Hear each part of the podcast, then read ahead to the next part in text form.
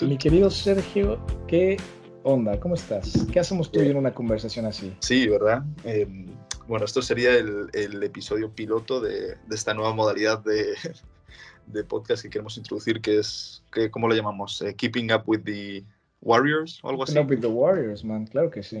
como los Kardashians muchas veces eh, nos llamamos y, empezamos a hablar y, cuando termina la llamada es como, mierda, si hubiéramos grabado esto sería un podcast increíble. Entonces, pues es un poco, vamos a hablar, mantenerlo informal, no necesariamente hemos preparado nada, simplemente podemos hablar de pues, cosas que están pasando en el mundo, mm, cosas que se nos ocurren, ¿cómo lo ves?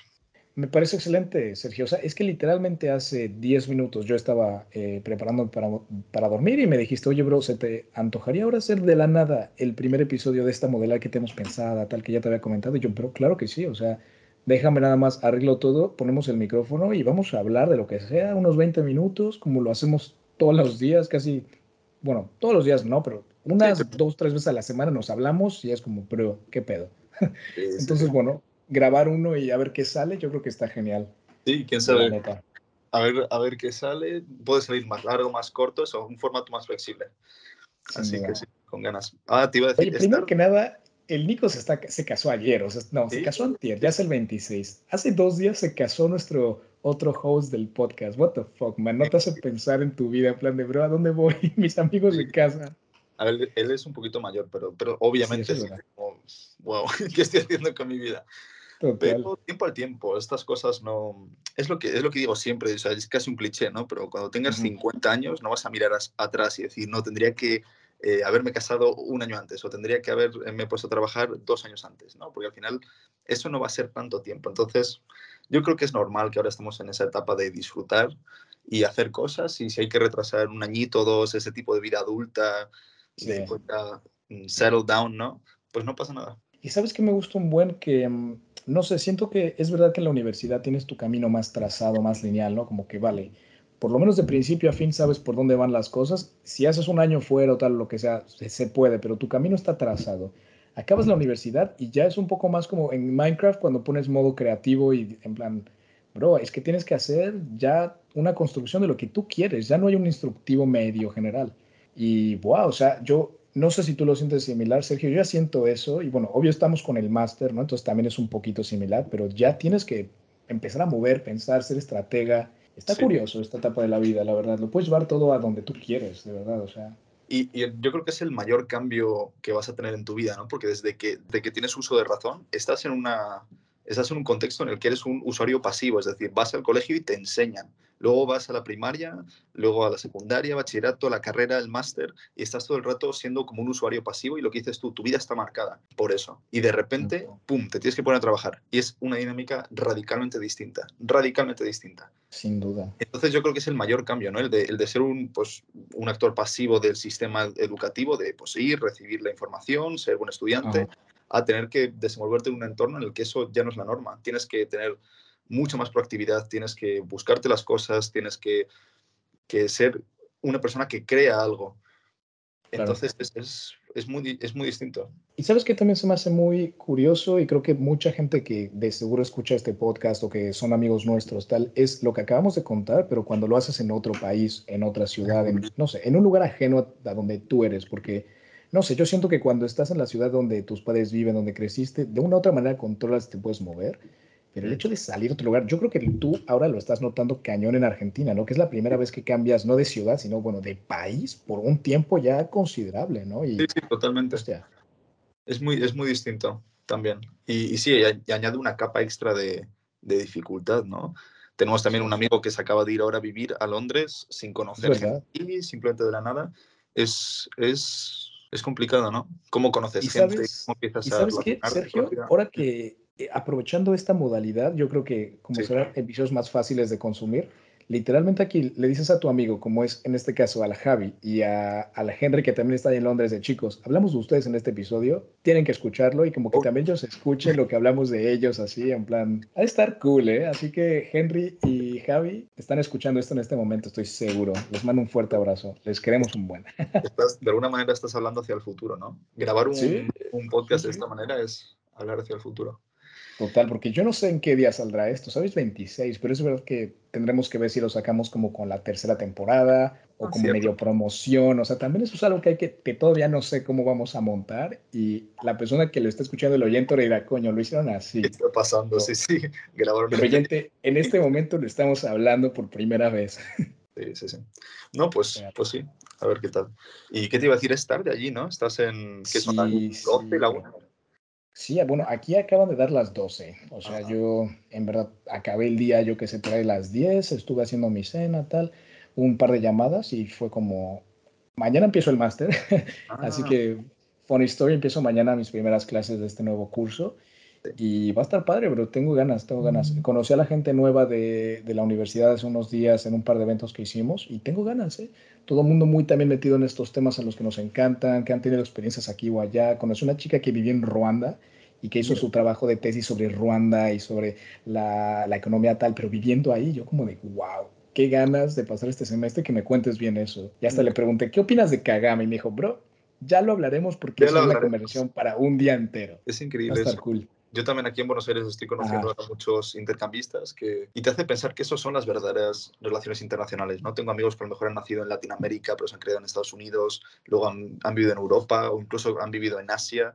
Y eso da una perspectiva increíble, porque te hablan de, de no solo de problemas que a lo mejor problemáticas que no habías oído, sino perspectivas nuevas. Está, está muy interesante. Me gusta ese, ese ambiente internacional. Yo creo que por eso estamos, por eso estudiamos relaciones internacionales, ¿no? Sí, y sabes qué, está curioso porque mucha gente que estudió esto en la carrera con nosotros tuvo una pequeña experiencia así en el bachillerato, de una u otra manera, y créelo o no, yo creo que influenció mucho que dijeran, oye, quiero tirar por algo internacional, algo que me permita también viajar un poco, tener esas, esas eh, experiencias tan multiculturales, tal, no sé, o sea, es un patrón que se repetía mucho, ¿eh? Sí, es cierto, En mayor o menor medida, los, los, ¿cómo los llamaban? Los Spanadians, que había muchos que habían ido a Canadá, tú también, Fabio.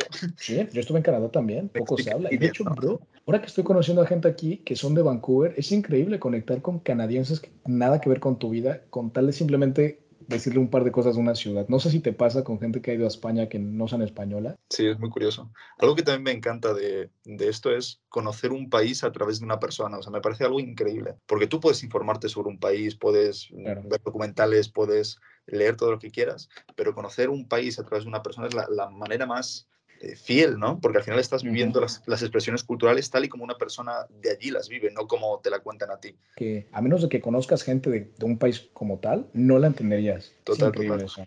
Yo siento que yo no, yo no entendía España, Sergio, hasta, hasta que te conocí a ti, a Julio, y empecé a convivir con ustedes, ¿sabes? Con vosotros. esas pequeñas bromas, eh, incluso porque hay muchos hechos que son irrelevantes a nivel internacional o que, aunque no tienen tanta repercusión y sin embargo a nivel local sí la tienen. Entonces hay muchas referencias culturales de memes y, tal que no las vas a encontrar en, las noticias y sin embargo están ahí en la sociedad y, representan una parte muy grande de, de esa sociedad. ¿No crees? No, total, total. Y, y, yo creo que al final terminas de verdad entendiendo un total de una cultura cuando comprendes esas cosas, ¿no? Y ahí hablar el idioma yo creo que es esencial, porque también hay, hay partes que solamente puedes entender si hablas el idioma, ¿no? Como que cuando tratas de traducir algo que es imposible de hacer para que se conserve su significado natural. Entonces yo, yo solo, en España no me costó tanto, porque obvio, yo hablo, yo hablo castellano, claro que la versión de México, y cambia, pero entiendes. Entonces fue meterme un poquito a la, a la, al jargon, ¿cómo se dice? Al, a la jerga. Ándale, a la jerga del día a día. En mi idioma no fue tan difícil. Y una mm. vez que ya entré ahí, ya entendía mucho más de España y eso me encantó. Sí. Y eso, por ejemplo, ahora en francés todavía no, porque apenas estoy tratando de hablar bien el francés, o sea, ya meterte a entenderlo a ese nivel, joder, o sea, hay que darle tiempo. Pero sí poco a poco empiezas a entender. Tú que has tenido unas, una manera similar, pero hacia Latinoamérica no lo has notado. Sí, sí, además es lo que dices tú. Eh. Es infinitamente más fácil porque ya conoces el idioma, pero aún así queda como un... Entiendes, yo creo que el 80% solo por saber el idioma, pero hay un 20% de significado que no, no puedes acceder a ello hasta que no entiendes las referencias culturales y todo. Y la forma de hablar, eh, no solo porque las expresiones son distintas, ¿no? sino el tipo de expresiones, de, el humor incluso. Entonces, imagínate para la gente que no, que se va a un país completamente nuevo sin hablar el idioma y sin conocer la cultura. Imagínate, intentar entender la, la, sociedad japonesa sin hablar una, una, una, sola palabra de japonés y sin haber estado allí nunca. casi imposible, ¿no? Sí, sí, sí. No, la verdad es que sí. ¿eh? No sé, viajar, entender, conocer idiomas, yo creo que esa es la manera más pura de, entender cómo, cómo, cómo, está enredada toda la humanidad, ¿no? Sí. sí. Y es imposible, obviamente, porque nunca vas a poder manejar todos los idiomas que se pueden hablar o entender al 100%. O sea, eso me causa un poco de conflicto, saber que el conocimiento que voy a tener y desarrollar a lo largo de mi vida nunca va a ser más allá de un cierto punto, tendrá un límite. Sí. En todo aspecto. Y es como, es, es, inevitable, así es la vida. O sea, nunca vas a poder abarcarlo todo. Y esto me recuerda una vez de la película de Indiana Jones que la mala le, bueno, spoiler de una peli de hace un buen de años, ¿no? Pero de que le pide al alienígena. no han visto todavía, Indiana Jones. Güey, em, o sea, escucha lo que voy a decir. En, en la puta cuarta película de Indiana Jones que fue súper tarde, una mala que es una soviética con una espada le pide a un alienígena en Perú o en quién sabe dónde, en la selva del Amazonas, que le dé todo el conocimiento de, de yo qué sé, del cosmos. y la piba explota. Yo, what the fuck. Le explotó la, cabeza, sí, sí. Sí. Qué buena esa es la de la calavera de cristal, me encanta. Así es, que a ver, es, es buena peli. Tiene buenas escenas, está cool, pero digo, aliens en Indiana Jones así en blanco, ¿qué? Pero simboliza exactamente eso, ¿no? Que somos seres finitos y no podemos abarcar la inmensidad de, de conocimiento. Bueno, esto es a nivel metafísico, pero si lo traemos un poco más a tierra para no abstraernos, es lo que dices tú. Al ser un, un, ser finito que tiene que habitar en un tiempo y un espacio no puedes abarcar todo y crea una frustración de, ah, ojalá poder conocerlo todo. No se puede. Por eso creo que es tan importante este tipo de cosas, ¿no? Hablar y, y dar a conocer tu cultura y, y hacer lo posible por conocer otras, porque es la única manera que tenemos de expandir ese, ese conocimiento hablando, hablando. Algo tan simple como hablar, intercambiar perspectivas, ya no solo a nivel internacional lo que estamos hablando, sino lo que hacemos todos los días. Por eso el debate es tan importante. Por eso el debate sin restricciones es importante. Sí, no, es verdad, es verdad. Mm. Al final hay que escuchar distintos puntos de vista para simplemente tener la, una idea de lo que es, ¿no? Es lo que yo hablo mucho con gente que critica lo que quieras de cualquier tema, en plan, conoce el otro argumento para entender también un poco ambos puntos de vista y a lo mejor te cambia o no la manera de verlo, ¿no? Pero conoce acerca de, de lo que quieres hablar. Total. Debate, háblalo, pero desde el punto del conocimiento. Hoy hablé con un colega mío de mi piso, te estaba contando eh, que es argentino, ¿no? Pues mm. hablamos mucho de Argentina tú y yo, porque ahora que andas allá, yo viví ahí un rato. Sí. Y estaba hablando con él de la política allá y lo que ha pasado, y está curioso porque yo escucho y digo, quisiera poder hablar más de ello, pero digo, bro, aunque vivía ahí hace sus años y tal, no, no te puedo agarrar y contradecir por contradecir. Prefiero escucharte, procesar tus puntos y pues eh, investigar un poco más, recordar, preguntar y luego ya hablar desde saber qué onda, ¿no? Sí. No sé. Y eso te lo dejo un poco también la uni, en plan, no hables por hablar, güey, no seas pendejo, ¿sabes? sí, es cierto, es cierto, es cierto. ¿Te acuerdas de eh, Aurelio? Sí. No, pero sí, esa, esa, clase fue muy rara. No. nos obligaba a, como a elaborar argumentos y luego refutar nuestro propio argumento y luego refutar la refutación del argumento. O sea, yo salía de esas clases con dolor de cabeza, pero me gustaba. Y era como tan teatral, te decías que tienes que hacerlo como con expresatura, con arte, no sé qué tal, defiende tu punto. Y te acuerdas que una vez un compañero nuestro, este Marcos, agarra y hizo una revolución en clase y sacó a todo el mundo. En plan, no, el profesor no tiene eh, yo qué sé, ni, me acuerdo qué dijo, pero ocasionó una revolución. Como que la legitimidad del profesor radicaba en que nosotros lo escuchábamos y que si dejábamos de escuchar y nos íbamos de clase, le quitábamos su poder. Y literalmente nos salimos de clase y el profesor se quedó. Pero al profesor le encantó, obviamente, porque la clase era de eso, se trataba de provocar. Total, y era una clase de constituciones, ¿no? En plan, Derecho que constitucional. Nada que ver, nada que ver. Lo único que fue medio de constituciones de que te asignaban un país y tú tenías que hacer una exposición hablando de esa constitución de ese país. Pero tu público, el resto de la clase, te podía debatir o te decía cosas en plan de lo que sea. Y tú, o sea, terminó siendo un, un circo. Estuvo genial porque en verdad sacábamos buenos puntos, pero fue un circo en plan no sé si te acordarás cuando las chicas de Arabia Saudita subieron, o Julio, bueno, ya no hablaremos de Julio cuando subió a presentar este, no, eso no sé qué país. No, pero, joder, igual, ¿no te parece a ti que, por ejemplo, hay muchas cosas de, que hacíamos hace cinco años y que hoy en día son completamente políticamente incorrectas? O sea, y no es, no es hace tanto tiempo, no es hace tanto tiempo, pero es como que la cultura, eh, este, este, tipo de cultura ha avanzado súper rápido, súper rápido. No, total. O sea, lo que, lo que hacíamos hace cinco años que nos parecía mm, algo normal, hoy en día estaría cancelado. Entonces, ponte a pensar lo que dentro mm. de, un año más o dos años más, no sé, cada vez acelera más, se mueven más ese, esas, esas dinámicas. Total. Mm. y en todo aspecto de la vida, no solamente, yo que sé, cosas políticas o, no sé, controversiales en ese aspecto, pero en verdad la vida está cambiando tan exponencialmente. O sea, ponte a pensar en de punto relativo, ¿no? Y esto es un poco Harari, nuestro, uno de nuestros autores favoritos que habla mucho de la evolución humana y, no sé, de la transformación digital en plan. Es, es un brother que se raya todo el rato, pero genial.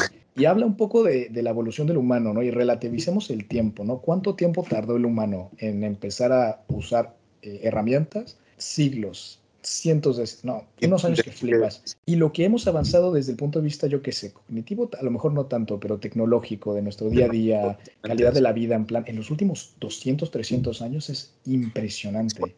Es exponencial, sí. Y da vértigo, da vértigo, porque avanza muy rápido y, y a veces creo que un, unos, los, el hecho de que los avances fueran más lentos antes significaba que la gente podía hacer un debate a nivel sociedad sobre ellos antes de, que alcanzaran todo su potencial, ¿no? Y duraban tanto que en verdad si entraba ese cambio era de una manera tan gradual que ni, lo notabas. Pero ahora, las cosas avanzan de una manera tan, tan rápida que también yo creo que por eso hay tanta, tanta disputa. Porque la gente mayor que tiene sus ideas pues, de otra época se la cambian muy rápido, no llegan a contemplar esa visión. Entonces les cuesta, ¿no? No es que Incluso en la propia sociedad pasa, o sea, no solo, o sea, sí, estoy 100% de acuerdo con lo que dices, pero incluso a nosotros, o sea, ahora mismo se introducen dinámicas o incluso tipos de tecnología y, no nos da tiempo a analizar cómo vamos a lidiar con eso. Por ejemplo, Facebook. Facebook, ¿cuánto hace que, que, se fundó? No tanto relativamente, y sin embargo... 2005, creo. Claro, y yo creo que por eso hay eh, todos estos problemas de privacidad, de venta de datos, de, de todo eso ocurre porque como sociedad hemos tenido la posibilidad de hacer un debate sobre ello. Total. y ahí es porque la legislación eh, de los países eh, cuesta un poco y va detrás de todos estos avances, porque son tan rápidos que cómo está constituido el Estado y nuestras leyes y la, las, las eh, yo que sé, las medidas económicas para entender eso. Coño, es que todavía no estaba, se nos, se nos adelantó. Es que no puedes. Como poco lo vas. Implicaciones va a tener, porque ninguno sabíamos cuáles iban a ser las implicaciones de Twitter, que, que mm, Twitter hace un, año y pico, ¿no? Lo de Trump. O sea, que, sería imposible mm, predecir que, una red social iba a tener el poder de silenciar a un presidente de los Estados Unidos. Total, yo me pongo a pensar, Sergio, que cuando, cuando empezamos de, chiquillos a tener eh, Facebook o tal, en la vida íbamos a contemplar qué herramientas iba a usar para influenciar elecciones de una u otra manera y que un país pueda medio manipular el resultado de, un, de, una, de una, elección. obviamente no te entra a la cabeza, pero es lo que ha pasado. y el poder que se les da a las, a las, empresas de este estilo es impresionante, uno ni cuenta se da, pero wow, flipas. Sí, no, totalmente. Y, y, las que vendrán, ¿no? Piensan todas las tecnologías que ahora mismo se están debatiendo y que el potencial que van a tener es que no, no, no tenemos manera de predecirlo. No podemos anticipar el efecto que van a tener en nuestras vidas. Y eso da, miedo, o sea, da miedo a la gente mayor, pero me da miedo a mí también, porque sé que va a llegar un punto en que a lo mejor yo no voy a poder eh, mantenerme al día con, todos los avances tecnológicos y con, con este tipo de, cosas, no solo el efecto inmediato que veo, sino eh, el efecto a largo plazo que puede tener. Sí, fíjate que yo lo veo eso mucho con mi... Em, tengo un reloj em, digital que, bueno, simplemente lo utilizo para ir al gimnasio, hacer ejercicio te mide lo básico, la presión, de que el estrés, cuánto has corrido, cuánto has nadado, en plan calorías quemadas. está padre, cosas básicas, en fin. Eso está cool como para yo, el ejercicio, lo que quieras, pero imagínate si una empresa de seguros llegara a tener acceso a eso y poder perfilar la data a mí y si me quiere vender un producto, sabe precisamente cómo estoy en términos de salud por X o Y, le estás metiendo una capa extra y dices, Dios mío, es que en verdad no somos conscientes de eso, pero está a la vuelta de la esquina. Y si no somos precavidos, cosas así, pueden haber pleitos duros, o sea, que, no nos hemos dado cuenta. Y yo no sé qué solución ves tú, pero yo lo única que veo es hacerlo a nivel regional, tipo lo, que la Unión mm. Europea se encargue de investigar y legislar sobre esto, porque a nivel nacional estamos, o sea, estamos fritos. Si tenemos que lidiar con, con estos cambios a nivel nacional, tú, para que el Parlamento portugués, el Parlamento español, el Parlamento italiano, el Parlamento de Polonia se pongan de acuerdo, eh, lleguen a las mismas conclusiones y legislen en base a ello, creo que va a ser imposible. Va a ser imposible. Entonces, aquí creo que, que hay mucho potencial para la Unión Europea. para investigar sobre estas tecnologías, el efecto que van a tener y cómo mejor defender al consumidor y, a través de, este tipo de leyes. No, estoy de acuerdo. De hecho, yo eh, aquí otro shout out. Esta es una compañera de mi piso que pues no habla español. Bueno, lo habla un poco, pero no va para escuchar este episodio, pero ella trabaja en el Parlamento y habla temas de digitales, ¿no? Y todo lo que es eh, vigilancia, está ahora con Pegasus y tal, cosas de ese estilo. Digo, no entra en detalles, ¿no? Pero, wow, o sea, hablamos de esto y y es impresionante el poder que, que, estas herramientas le puede dar un Estado, un ejército, lo que quieras, ¿no? Y es verdad que la Unión Europea está avanzando como, como, no sé cómo describirlo, pero como estilo de un think tank, ¿no? En plan de, oigan, así están las cosas, esto influye para acá, para acá, y luego ya las distintas, eh, los distintos cuerpos de la Unión Europea pues ya toman decisiones o no. Pero que tengas estos equipos tan técnicos y tan especializados en temas digitales, que luego, como tú dices, puedan dar recomendaciones a países, flipas. O sea, yo creo que esa es de las ventajas que tiene este sistema, esta organización internacional, esta organización regional. Sí, no, total. Me, ha, encantado. Yo que soy mexicano de, pues eso, nacionalidad española, pero esto aquí en Bruselas puedo trabajar como ciudadano español, aunque no te hable así, tío. Me encanta saber por qué puedo trabajar en esta burbuja de, de sistemas y, que tu trabajo pueda tener un efecto así práctico internacional. Me encanta tiene, eh, está muy bien instituida la Unión Europea, yo creo. O sea, tiene, tiene obvios, tiene fallos obvios y no es el momento ahora de hablar de ellos, pero, pero yo creo que a nivel instituciones está bastante bien hecha porque cuenta con esos cuerpos de expertos que de verdad pueden tener una mirada crítica eh, eh, neutral a nivel nacional, a nivel intereses nacionales o a nivel, a nivel intereses políticos sobre, sobre temas y y de verdad investigar sobre eso. Se nos olvida muchas veces que la Unión, Europea no es un concepto abstracto, sino que es, es, una serie de instituciones y cada una tiene una función y, y bueno, y trabajan en principio para el bien de todos. Sí, ya eso ya toca a cada quien decir, ¿no? Pero en verdad, flipas yo que lo veo de, como latino con las cosas que hemos visto y experimentado en Latinoamérica, que digo, hay sistemas no tan avanzados de uniones políticas y económicas así, pero coño, tenemos este NAFTA con Estados Unidos y Canadá, que es un acuerdo comercial eh, donde tú estás, no está Mercosur, UNASUR, bueno, hay miles de sistemas así de mm. instituciones o organizaciones. Y cuando vienes como medio de fuera y lo vives acá, dices, hostia, es que esto está de locos. O sea, qué increíble sería que esto se pueda replicar en, Latinoamérica a este nivel. Obviamente tampoco vamos a ponernos a entrar a este debate, lo hemos hablado mil veces en el podcast y tal, pero no sé, decir, coño, si, si hubiera un sistema como lo que estamos haciendo ahora, estoy en otro lugar, el, programa Erasmus en Latinoamérica, imagínate. Sí. Imagínate. Sí, pero... Estás en Argentina, te vas a México, estudias un rato y te vuelves y ya está, conoces, vives. Sí, hacer un think, un think tank a nivel, ni siquiera eso, tener instituciones, porque hay, en Latinoamérica hay problemas comunes. Entonces, y si pusiéramos todos los recursos de todos los países dirigidos a, instituciones concretas que tengan como objetivo resolverlos, ¿no será más eficiente eh, eso que, Brasil, Argentina, Chile, Bolivia, Paraguay, que cada uno de ellos busque eh, soluciones a estos problemas? No sé, creo que hay, un montón de potencial, pero creo que no va a ser realizado tristemente. Latinoamérica tiene ese, ese problema es, inaudito, o sea, es que es, contradictorio que Europa, con lo distinto que es a nivel cultural, a nivel idiomas y a nivel todo, tenga una unión política más fuerte que Latinoamérica, que lo tiene casi todo en común. Tiene el idioma, tiene la cultura, tiene eh, incluso la religión, tiene ciertas eh, estructuras políticas similares y aún así no, no consiguen ni la mitad de integración que la Unión Europea. Es muy triste, es muy triste y yo creo que es un montón de potencial desperdiciado y habría que ver cuáles son las causas de esto. Bueno, también te digo, lo, comentamos un par de veces de cosas que hemos investigado tal, pero el hecho de que sea un continente tan grande, que la geografía está tan complicada, ¿no? Europa es pequeña, es fácil moverse, ¿no? Como que facilita ese intercambio, esa facilidad, pero cuando hablas de infraestructura, de también eh, sistemas políticos tan distintos del norte a sur, tal, le añades, le añades, le añades y dices, vale, puedes de aquí explicar por qué nunca se ha dado esa facilidad, digo. Sí, no, total, se ha intentado, se ha intentado, pero cada uno ha sido un, trágico. Creo que también, tristemente, bueno, un popular opinion, o no sé cómo de popular, pero yo creo que es por temas de corrupción también. Eh, a, los gobiernos de, países individuales de Latinoamérica les viene mejor eh, tener independencia absoluta de cómo llevar el país que, que, delegar eso, que delegar eso en una institución, ¿no? Yo creo que uno de los problemas es, de la corrupción y de que al final es que hay un caudillismo muchas veces en países latinoamericanos que es, es anacrónico total. Que haya familias que llevan tanto en el poder, que haya partidos que lleven tanto en el poder. Pues yo te hablo desde Argentina. Aquí el peronismo ha gobernado décadas. Y, y si tuvieran que ceder eh, ese poder a una institución supranacional, claro.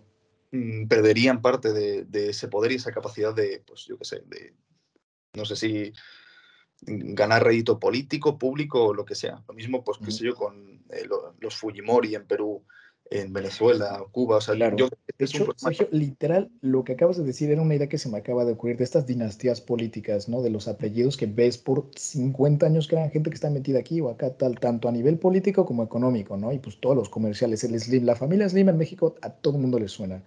En todos los países hay, hay estas asociaciones, yo qué sé, eh, eso, ¿no? Que suelen ser familias o tal, pero individuos que están tan conectados y que manejan y mueven países enteros. Yo lo vi ahora, obviamente es una serie y tal y está exagerado, pero como la familia en esta serie que se llama Succession, ¿no? Sucesión, tienen un poder, o sea, es una empresa eh, de noticias, ¿no? En Estados Unidos, ponle como Fox, pero el poder que tiene una empresa así de grande, que tiene un conglomerado que flipas, una, eh, un revenue que flipas, conoce a todos los políticos, porque ¿quién no quiere estar bien visto en las noticias? Dices, Dios, esto es una serie, pero refleja un aspecto de nuestra economía, de nuestro sistema, que, que, es cierto, y en Latinoamérica está cañón, o sea, tienen mucho poder estas, estas familias políticas, estas élites económicas o políticas. Sí, total. A menudo están relacionadas, si no son incluso las mismas. Las élites políticas en Estados Unidos, o sea, son familias súper ricas, los Clinton, los Obama, eh, anteriormente los, los, los Roosevelt, los Roosevelt eran familias súper ricas, súper ricas, o sea, eran, eran millonarios, tenían herencias eh, de, de, décadas antes. Y entonces, ¿hasta qué punto es una democracia desinteresada cuando, cuando familias ricas con muchos recursos se perpetúan en el poder, como lo hicieron los Roosevelt en el pasado y Total, ¿eh? pasa luego en, otros países? Está curioso, ¿no? Es como un estilo de, o sea, porque en, Europa yo no siento que hayan, esté a ese nivel, o sea, sí que lo hay, ¿no? Y tienes, por ejemplo, lo, rastras en la historia de esas élites, pues era la aristocracia, ¿no? En su tiempo. Pero hoy en día es curioso para mí como latinoamericano vivir en un lugar donde hay una sociedad, una estructura así, que tiene sus, sus eh, raíces en la aristocracia, y luego tienes otra estructura que pues es la gente que desde la revolución industrial, lo que tú quieras, empieza a crecer, ¿no? esa clase distinta está curioso, bro, porque sí, sí lo notas. O sea, hay gente que dices, verga, o sea, son gente, son royalties, yo qué sé. no lo vemos ahora con todo el, el, farule que hay del, del, funeral de la reina que invade las noticias y todos los royals, ¿no? Y son un buen en toda Europa. Y esas familias hay todavía más de lo que no sabemos, ¿no? Porque, joder, son buena gente. Mm. Está curioso. Pero dentro de lo que dentro de lo que cabe, esto es lo de los círculos virtuosos y círculos viciosos del libro este que hemos recomendado mil veces, el de Why Nations Fail, de verdad que tuvo un impacto muy, muy grande en la forma en la que veo el mundo, porque creo que hasta cierto punto en Europa no vas a ganar mucho dinero en política. O sea, a menos que sea a nivel, qué sé yo, a nivel mm, nacional, no, no creo que vayas a ganar dinero, como no sea con corrupción, pero gracias a Dios en Europa no es tan pervasive, ¿no? Pero, o sea, por ejemplo, un político en Alemania no va a hacerse rico. Sin embargo, un político en Estados Unidos o un político en México, imagínate. Y, y eso son los, los círculos viciosos y virtuosos, porque si tú dejas que la política sea un lugar en el que la gente se hace rica, la gente no va a gobernar para el pueblo, va a gobernar para enriquecerse. Y cuando termine de enriquecerse, se va y le va a dar igual el, el resultado. Y sin embargo, si conviertes la política en algo desinteresado, es decir, si la gente sabe que no va a hacerse millonaria metiéndose en política, solo se van a meter a política para de verdad hacer una diferencia. Sí, no, es verdad. Es un buenísimo libro, ¿eh? de verdad. Cada persona que estudie lo que estudiamos o le interesa no puede perderse Why Nations Fail. Es un poco largo, o sea, es verdad que hay como tres o cuatro capítulos clave que, hasta recuerdo por nuestras clases de la universidad. Creo que era el 3, el 4 y el 12, que es el que habla uno del círculo vicioso, uno del virtuoso Luego son varios ejemplos en distintas partes del mundo y luego la conclusión que es el episodio 12, que, el capítulo 12 que te resume más o menos la idea general del libro.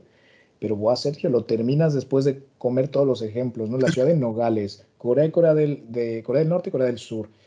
Tantos buenos ejemplos que te explica ese libro que dices, Dios, qué, qué joya, ¿eh? Qué joya académica. No, totalmente. Y es, a mí el ejemplo que más me gusta es el, de, el que habla de los diamantes de Sierra Leona, ¿no?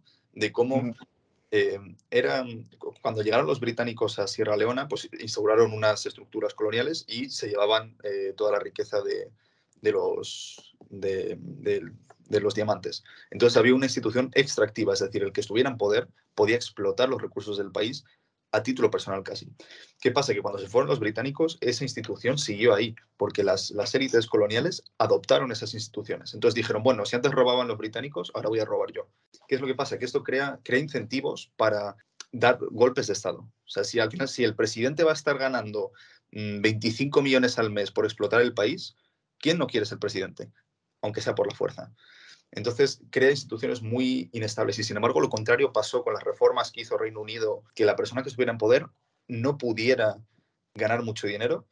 Y, y, claro, desincentivas que la gente se meta ahí como para extraer rédito, ¿no? Al final la gente se mete para, en principio, para gobernar y para mm, llevar a cabo las, las tareas que las instituciones exigen. Digo que al final sí se puede seguir haciendo, porque hemos visto casos de corrupción a este nivel hasta en los países más avanzados, que flipas, pero es verdad que el sistema no lo favorece tanto como un, un, círculo, bueno, lo que llamamos, ¿no? El círculo vicioso. Así que sí, sí, sí. Oye, pues ya ves, Sergio, empezamos hablando de lo que es vivir en otro lugar, de la cultura tal, y terminamos hablando a profundidad de Why Nations Fail. Si esto no es un claro ejemplo de Keeping Up with the Warriors o The Warrior, The Warrior Diplomacy Experience podcast, bro. ¿Qué no lo es? Sí, sí, sí. Total. Ah, muy interesante. Me ha gustado, me ha gustado, Sergio. Voy a seguir que, que corra porque a ver qué. Ni despedida de programa ni nada en plan de, bro, me gustó, me gustó. Estuvo bueno. Fue una conversación media horita echando aquí el chismecillo, la filosofada. Total. Y bueno, sí, sí, sí.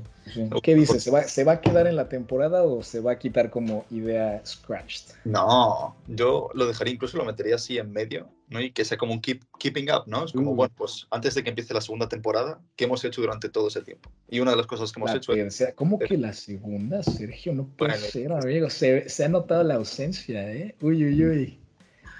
Bueno, bueno trabajar y estudiar es duro, pero de verdad ahí no te culpo. Yo estuve casi, casi igual y no, no, no, no.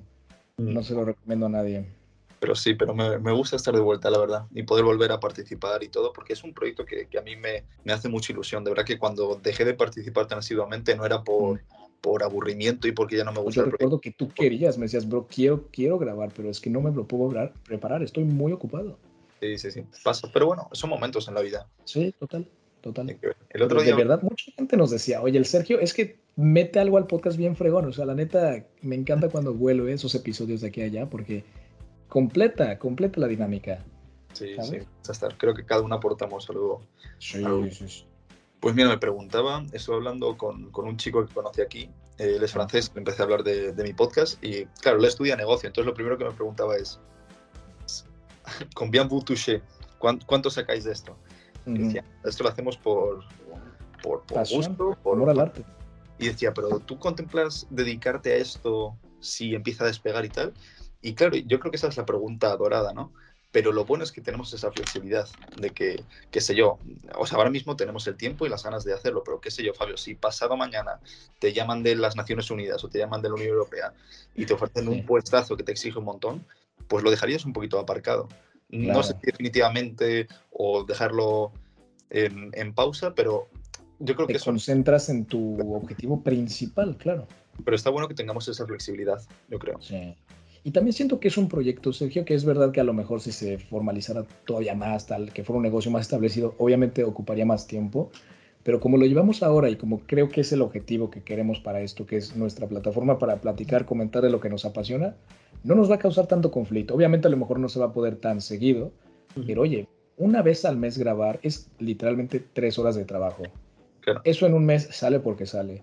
Mm. Y ya más o menos así lo hacemos. Entonces yo veo que si no se interfiere en, en nuestras carreras, yo que sé, políticas o tal, lo que sea, porque joder, a veces digo, te, te, pide tu trabajo, no puedes estar dando tu opinión todos los días, yo qué sé.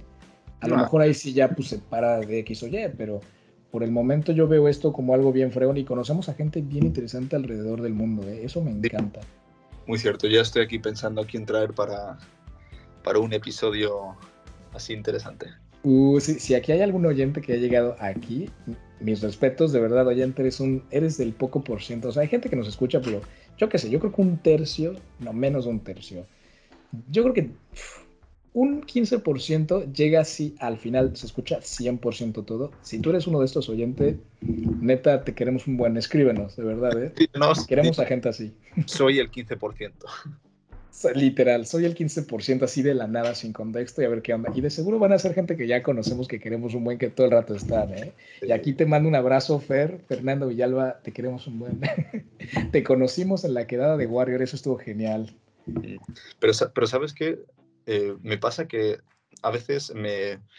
Eh, o sea, conozco gente que, a la que no conozco personalmente y sin embargo sí escucho. Ah. Ya me ha pasado un par de veces en, en estas semanas de que alguien, de que alguien me decía, ah, por cierto, un amigo mío escucha tu podcast y es una persona que yo no conocía de nada. Y eso me hace mucha ilusión porque al final nuestros amigos que nos escuchan, pues obvio, o sea, nos conocen y, y, les queremos mucho. Claro. Pero es algo especial, ¿no? Cuando alguien que no tiene por qué escuchar tu podcast en principio elige escucharlo, eso me parece increíble. Y que te empieza a conocer, o sea, serán gente que conocerá nuestro nombre, dónde vivimos, qué hacemos, pero no nos conocen más, más, más, de, más personal, pero yo de una manera siento que empiezan a conocerte esa parte y luego conocer a esa gente de vuelta está genial. Así es como el mundo, como puedes, no sé, esparcir tus manos por el mundo, ¿no? Y conocer todo lo que puedas. Y una plataforma como fucking World Diplomacy nos lo ha permitido este año y pico y está brutal, la verdad. Totalmente. Qué bueno. Ah. ¿Me creerás que al Fernando este que te acabo de mencionar, una vez lo reconocieron en la calle diciéndole, bro, tú no eres de el, invitado de ese episodio tal? Y él como, bro, si solamente escucho mi voz y tal, y, yo me lo dijo y yo le creo, en plan. Sí, sí, sí. ¿Qué onda, no? ¿Qué onda? Increíble. Sí, sí. Pero bueno. Qué bueno. Muy bueno. Bueno, pues Sergito, yo creo que, que aquí le dejamos esta, esta primera edición, me encantó. Sí, sí, sí. ¿Qué tal? Que los oyentes nos digan si les gusta. Soy el 15%. Soy el 15%.